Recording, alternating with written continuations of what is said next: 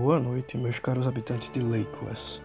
Aqui é Stu Lumes e estamos em mais um Screencast. Primeiramente, eu queria falar que a Elysium RPGs está nos apoiando bastante com o nosso podcast. O dono dela, o Diego, inclusive, em seu site estaria disposto a hospedar nosso podcast, juntamente aí com o Spotify, o Google Podcast, que vocês já sabem, e o Anchor, que alguns de vocês devem estar escutando por ele. O grupo dele, inclusive, o do WhatsApp, tem várias vagas para algumas mesas de RPG online. Desde D&D, 3DT, até Mundo das Trevas. Os links vão estar na descrição do screencast. E indo direto ao ponto, eu fui surpreendido com duas notificações no meu smartphone. Uma tão surpreendente quanto a outra. Como vocês bem sabem, temos um assassino assolto em nossa cidade, e ele tem até agora em sua conta. 1. Um, a morte de Kenan Jones, 2. O ataque à senhorita Madalena Shalom. 3. O ataque à cadelinha Britney e as ameaças da senhorita Michelle, que vem desde o item 1. A conta dele, entretanto, acabou de ficar mais gorda. Bem mais gorda. Antes que vocês me perguntem o que diabos aconteceu, se é que já não viram nas notícias ou nas redes sociais, eu quero falar da primeira coisa que me surpreendeu. Eu fui hackeado. É, eu não sou alguém de muitos amigos, para ser sincero. É por isso que eu sinto que o Screencast é como um amigo. É uma das poucas coisas importantes que eu, o nerd, faz tudo do fliperama da cidade é bom. E é por isso que eu juntei por vários meses e investi as minhas economias em segurança e um bom servidor antes de começar o screencast. Ai, me hackearam. Quando alguém tenta hackear o screencast, o podcast sai do ar. Bem, o podcast saiu do ar. O servidor tirou. E antes que ele fosse colocado de novo, foram vistos os danos de quem quer que fez tenha tentado. Quem o fez tentou adicionar um áudio dos meus podcasts.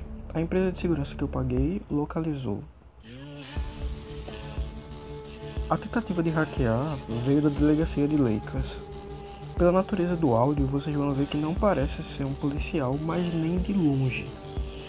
É alguém mais novo e alguém que está atrás do assassino assim como eu. Por isso que eu resolvi passar o áudio assim mesmo. Se nós temos um interesse em comum, você pode se mostrar e vir à minha casa. Gravar comigo. Ah, pode até gravar comigo. Sem precisar hackear meu podcast, por favor. Seria um prazer. É, a seguir, vocês vão poder escutar o áudio. Oi, pessoal. Tudo bom? Então, o meu nome não importa muito, mas é o seguinte: você, assassinozinho, barato, que está matando os moleques catarrentos e birrentos dessa cidade, cujo tá copiando os crimes de 10 anos atrás do antigo Ghostface. Cara, você tá me atrapalhando. Muito. E eu vou te caçar. Então, é isto. Bom, aproveitem o podcast, galera. Bem, primeiramente, obrigado por escutar meu podcast. Sabe, Anônimo, eu fiquei pensando no paralelo que tá havendo aqui. Na peça baseada em Legal Lois, o fantasma da ópera, há um fantasma entre aspas. Seria um paralelo com o Ghostface que nós estamos enfrentando aqui em Lakers. Ou tentando enfrentar. O Eric. E ele tem uma fixação por uma garota.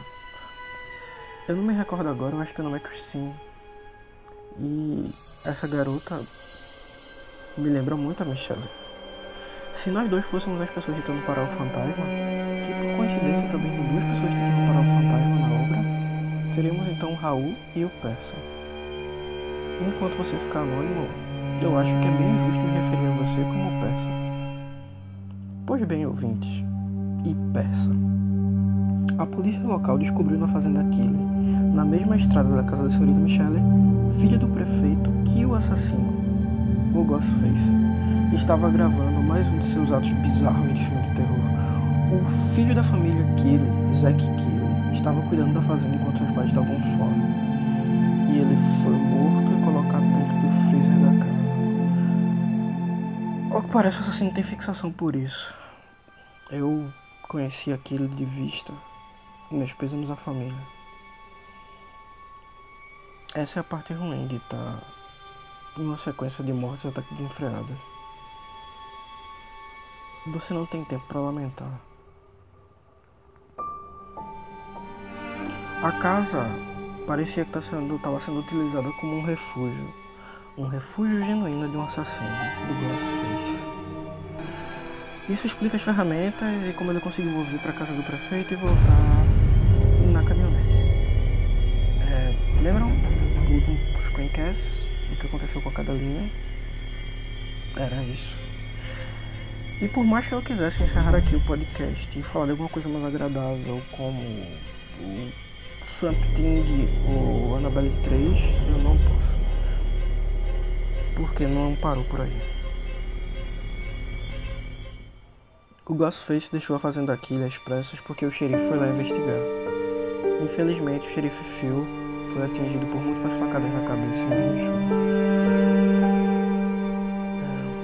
Eu me pergunto por que o xerife foi só, sem ninguém para ajudar ele. E como ele deduziu que poderia ser lá? Como é que ele teve essa pista?